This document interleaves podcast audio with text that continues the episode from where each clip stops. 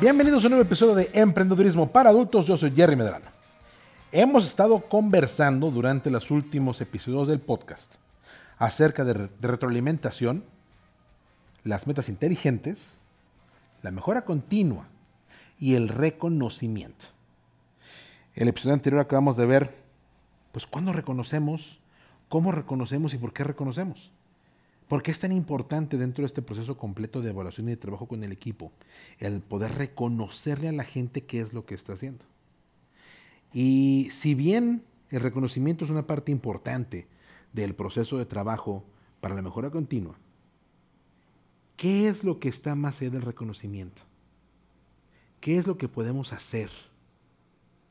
Ya que le dije a las personas, esto es lo que estás haciendo bien. Y esta es la razón por la cual lo haces bien. Y ya reconocí frente a todo el resto del grupo, esta persona está haciendo las cosas de manera excelente, de manera consistente, que en sí pues, es un gran reconocimiento.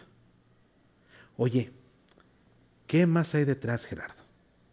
Después de eso, ¿qué más puedo hacer en el proceso de reconocimiento? Y en este episodio vamos a hablar acerca de qué es lo que pasa cuando las personas de manera consistente ganan ese reconocimiento que deben tener frente a la organización porque están haciendo las cosas bien y de manera consistente. Una de las primeras cosas que puede pasar cuando una persona hace las cosas bien de manera consistente, y aquí es donde yo abogo por el resto, de la, por resto del equipo, pues un pequeño aumento de sueldo, ¿no? Reconócelo en la nómina, porque amistad que no se refleja en el presupuesto es pura demagogia dirían los amigos políticos. Pero esto es una parte importante. Si una persona está, está desarrollando su trabajo de manera consistente y lo está haciendo bien hecho, hay que buscar la manera de que ese reconocimiento que le estoy dando frente al resto de la organización se convierta también en un proceso donde le estás pagando un poquito más. Obviamente todo depende de la empresa, depende de dónde esté parada la organización en ese momento, si es posible, si no es posible. Y sobre todo, si es parte integral del plan de crecimiento dentro de la organización. ¿Y por qué digo esto? Porque muchas organizaciones, y si la tuya no lo tiene, deberías considerarlo, debe tener un plan de vida y carrera, debe tener un plan estructurado de cuáles son las posiciones que tengo en los diferentes departamentos y la manera en que estas posiciones van evolucionando y van avanzando. En parte por la longevidad que tiene la persona dentro de la organización, en parte por los resultados que está teniendo esta persona. Y también considerando el hecho de que si además del trabajo que está haciendo de la organización, esas personas continúan su educación fuera del, del, ambiente de la organización y toman cursos y, y completan cursos que les dan un grado mayor de estudios o de preparación, eso tiene que ver reflejado. Una de las anécdotas más viejas que hay, una de las parábolas más viejas que hay es, oye, ¿por qué voy a invertir en desarrollar a la gente? ¿Por qué tengo que invertir en que, las personas que trabajan con nosotros sean mejores. Si de todos modos se van a ir y van a tomar otros trabajos y otras oportunidades en otras organizaciones. Y la respuesta obviamente del CEO o del consejero en ese momento es, oye, ¿y qué pasa si no lo hago y deciden quedarse? El proceso de mejora continua tiene que estar ahí para que nosotros podamos trabajar con la gente y se sigan desarrollando y sigan creciendo sus habilidades y sigan desarrollando conocimiento dentro de la organización en función de la chamba, del trabajo, de las actividades que están desarrollando para la empresa. Y tenemos que invertir tiempo y recursos en que la gente que colabora dentro de la organización mejore y desarrolle habilidades y tengan opciones para poder crecer. Pero si tu organización no contempla un crecimiento vertical, probablemente pueda considerar un crecimiento horizontal. El hecho de que el día, el día de hoy estoy trabajando en esta parte de la organización y a lo mejor el día de mañana puedo trabajar en esta otra. Y esto es muy, muy importante.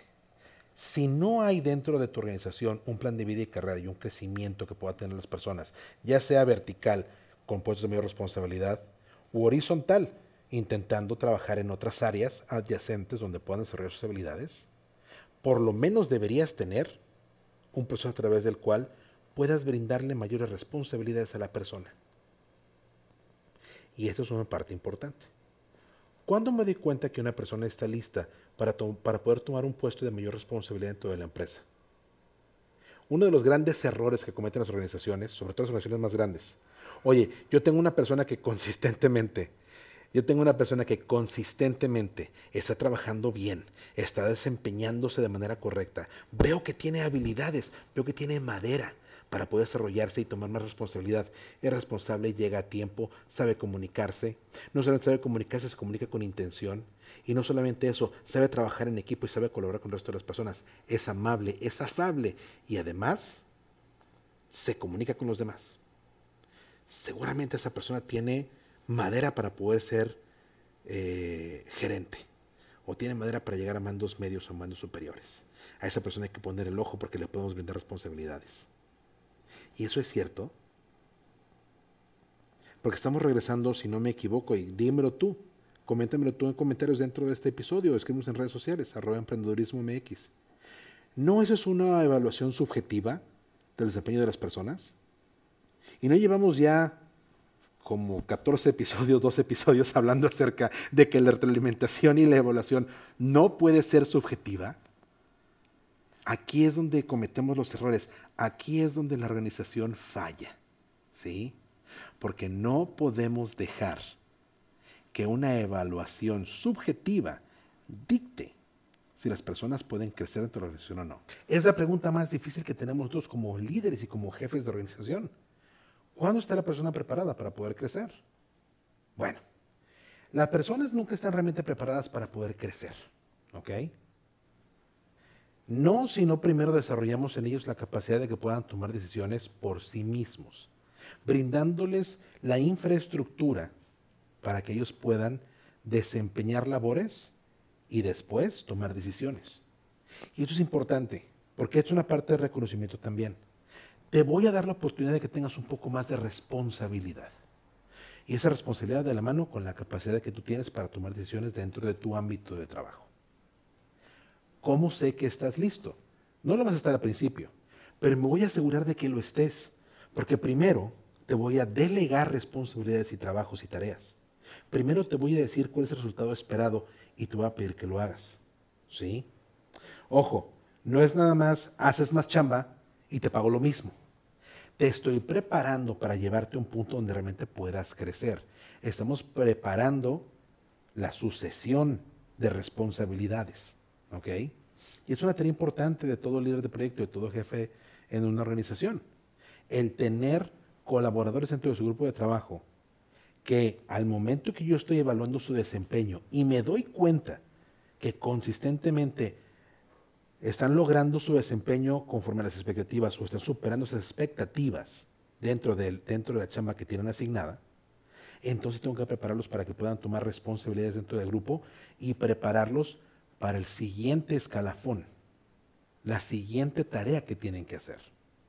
Y es una parte importante de empezar a replicar el liderazgo dentro de la organización. Y eso también es reconocimiento. ¿sí? Entonces lo primero que voy a hacer es que te voy a delegar responsabilidades y después te voy a empoderar para que tú puedas tomar decisiones en función de las responsabilidades que ya te delegué. Y aquí es donde la gente se hace un poco más autónoma. Ya no es solamente yo estoy haciendo mi chamba de aquí hasta acá, lo que me toca día a día, es mi partecita de lo que tengo que hacer y aquí me quedo en mi cuadrito. No, también significa que te voy a dar la oportunidad de que puedas desarrollar otras habilidades, otras decisiones en un periodo de prueba, donde estoy trabajando contigo para poder colaborar y ver que estás haciendo las cosas de manera correcta, para responder tus dudas, para poder orientarte. Menos un rol de supervisión del día a día y más un rol de mentoría. Y seguramente esto lo has escuchado en algún otro podcast o en algún otro programa acerca de liderazgo organizacional. La mentoría y el preparar a las personas que están en la organización, que están despuntando en resultados para que puedan crecer, es una parte a la que todo el mundo anhela y todo el mundo quisiera saber cómo se hace. No tiene chiste. De la misma manera que tú te estás encargando de desempeñar y de trabajar el día a día junto con tus colaboradores, también tienes que trabajar con ellos al momento que les das responsabilidades extras, les delegas tareas y empiezas a preparar todo el proceso de decisiones que tienen que utilizar y que tienen que atender para poder tomar decisiones y entonces estar empoderados dentro de un proceso y que lo puedan llevar primero de manera individual y después dentro de un equipo. esta procesión de reconocimiento a través de responsabilidades adicionales te ayuda, primero, a liberar un poquito tu carga de trabajo como líder de organización. Pero además, te ayuda porque estás preparando los miembros de tu equipo a que puedan tener una perspectiva diferente del trabajo del día a día. No solamente lo que yo hago, sino también las otras tareas que tengo que efectuar si en algún momento yo quiero crecer con la organización. ¿Le voy a dar esta oportunidad a todo el mundo? No. Esta oportunidad solamente se la vamos a dar a las personas que realmente están demostrando que pueden desempeñar su trabajo de manera consistente y exceden expectativas. Cuando mi retroalimentación está basada en lo que estás haciendo bien, cuando son sujetos al reconocimiento que ya platicamos en episodios anteriores. Ahí es donde seguramente puedo empezar a invertir en ellos. Y no importa tanto qué, cuáles son las cualidades que poseen dentro de su personalidad, si son afables, si están eh, eh, aptos para poder trabajar con el resto del equipo, si saben comunicarse de manera correcta, si pueden ser amigos o no. Esas consideraciones subjetivas tienen que tomar un segundo plano. Ahí estás hablando si te cae el colaborador o no. Estás hablando si son tus cuates o no son tus cuates. Y dijimos, en la organización, obviamente queremos tener esa familiaridad con nuestro equipo de trabajo, pero la tienes que ganar. La tienes que ganar a través de la confianza que tienes con ellos y el hecho de que ellos te perciban que realmente estás ahí, no solamente para mostrar lo que están haciendo mal, sino también para reconocer lo que están haciendo bien primero de manera personal en nuestra alimentación y eso es como un reconocimiento dentro del trabajo que haces con el resto del equipo. Y aquí es donde se basa el liderazgo real. Aquí es donde dejas de ser un jefe para convertirte en un líder. Y entonces el proceso que hemos llevado por los últimos 14 episodios hasta el día de hoy es donde rinde fruto.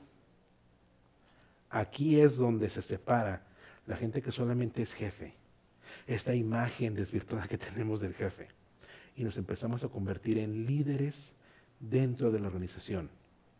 Porque no solamente trabajamos de la mano con el equipo, vemos qué es lo que están haciendo bien y evaluamos su desempeño, retroalimentamos sobre las cosas que tienen que mejorar, les brindamos reconocimiento personal y les brindamos reconocimiento frente al resto del grupo y te empiezo a ofrecer la opción de que tú puedas crecer con la organización. Esta es una herramienta muy poderosa. Hay que utilizarla de manera correcta. Y para ser utilizada de manera correcta, en los últimos episodios de esta temporada, de este arco de historia acerca de cómo ser un buen jefe, vamos a hablar un poco más acerca de estos y otras cosas que tienes, tenemos que redondear dentro de tu día a día para que puedas ser un excelente líder a través de ser un buen jefe. Esto fue un episodio más de Emprendedurismo para Adultos. Yo soy Jerry Medrano. Recuerden que nos encuentran en redes sociales, arroba emprendedurismo MX. Cuéntame, ¿cómo es que a ti te llevaron de ser un miembro del equipo a ser una persona con responsabilidad? ¿Te ha tocado? ¿Cuál fue tu experiencia? ¿Te prepararon o nada más te aventaron al ruedo? Si tú me escribes, yo te respondo. Yo soy Jerry Medrano y este fue un episodio más. Nos vemos en el que sigue. Hasta luego.